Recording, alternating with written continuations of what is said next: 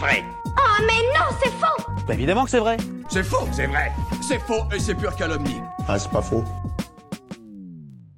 Est-ce que c'est vrai qu'utiliser un portable près d'une pompe à essence est dangereux?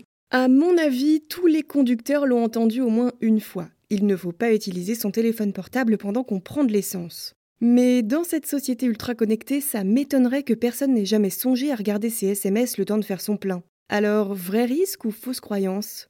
Il y a une troisième option. Hmm, Peut-être, on va voir ça. Déjà, l'essence, qu'est-ce que c'est? Alors non, ce n'est pas du dinosaure en décomposition comme je vous l'ai déjà expliqué dans un précédent épisode sur le sujet. L'essence est en fait un liquide inflammable qui est issu de la distillation du pétrole.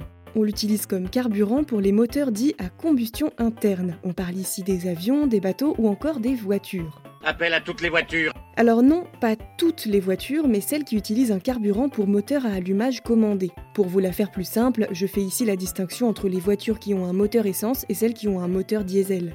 C'est important de ne pas confondre les deux lorsqu'on est à la pompe à essence, sinon on risquerait de faire exploser le moteur de son auto, ce qui n'est pas bien pratique pour la faire rouler. Bah maintenant, elle va marcher beaucoup moins bien, forcément.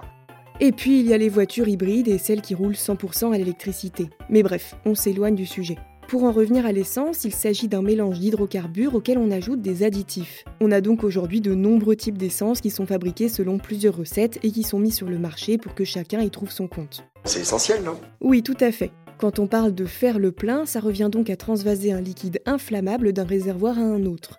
Et ça, ça dégage des vapeurs explosives. Une simple étincelle, une seule toute petite mini étincelle doublée d'un manque de chance évident pourrait suffire à faire exploser la station essence tout entière. Ça fait peur, hein Surtout que ce genre d'accident arrive plus souvent qu'on ne le pense. On a quand même une vingtaine de feux déclarés dans le monde chaque année à cause de ça, donc ce n'est pas un mythe. Mais est-ce qu'un portable pourrait vraiment être à l'origine d'un de ces départs de feu D'aucuns disent qu'un simple téléphone peut enflammer la vapeur d'essence qui s'échappe du pistolet qu'on utilise pour faire le plein. Une batterie de téléphone chargée à 100% porterait en elle plusieurs millions de fois l'énergie nécessaire à la production d'une étincelle qui, on le rappelle, pourrait faire tout sauter. Moi, ce qui m'éclate, c'est ce qui fait boum. Ouais, mais là, ce serait vraiment pas marrant, ce serait même super dangereux. Si la batterie fonctionne mal, qu'elle est endommagée, dans la théorie, elle pourrait produire une étincelle. Et alors là... Voilà. Sauf que bon, ça, c'est dans la théorie. Dans la pratique, on n'a jamais recensé d'explosion causée par l'utilisation d'un téléphone à proximité d'une station-service. Alors dans l'idée, oui, il y a un risque, mais il est quasi nul, donc négligeable. Enfin, tout de même, ça fait un peu flipper vu les dégâts que ça pourrait engendrer, donc restons prudents. D'autant que si jamais vous faites tomber votre smartphone, il pourrait entrer en contact avec l'essence, et d'une, il risquerait de devenir inutilisable parce que ses composants électroniques ne sont pas très amis avec l'essence, mais en plus de deux, on a toujours ce risque d'étincelle. On va tous crever. Ça n'arrivera pas si on reste prudent. Bon, l'autre problème quand on utilise notre téléphone, c'est qu'on a tendance à se concentrer exclusivement dessus, ce qui pourrait nous faire faire des bêtises avec la pompe à essence. Et honnêtement, vu les conséquences qu'il peut y avoir, c'est peut-être pas le moment de faire le clown avec ce liquide inflammable. Et oui, c'est aussi vous que je regarde, les gens qui êtes déjà partis avec la pompe encore accrochée à votre voiture. Pour toutes ces raisons, dans certaines parties du monde, l'utilisation du téléphone portable est même interdite à la station et vous pouvez écoper d'une amende et d'un retrait de points sur votre permis si on vous prend en flagrant délit. Alors, petit rappel et conseil pour faire le plein en toute sécurité. Tout d'abord, n'oubliez jamais d'éteindre votre véhicule.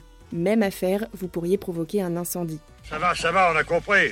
De la même manière, interdiction de fumer ou de sortir des appareils électroniques. Parce que oui, on a parlé du téléphone portable, parce que c'est le plus logique, mais un ordinateur, c'est la même chose.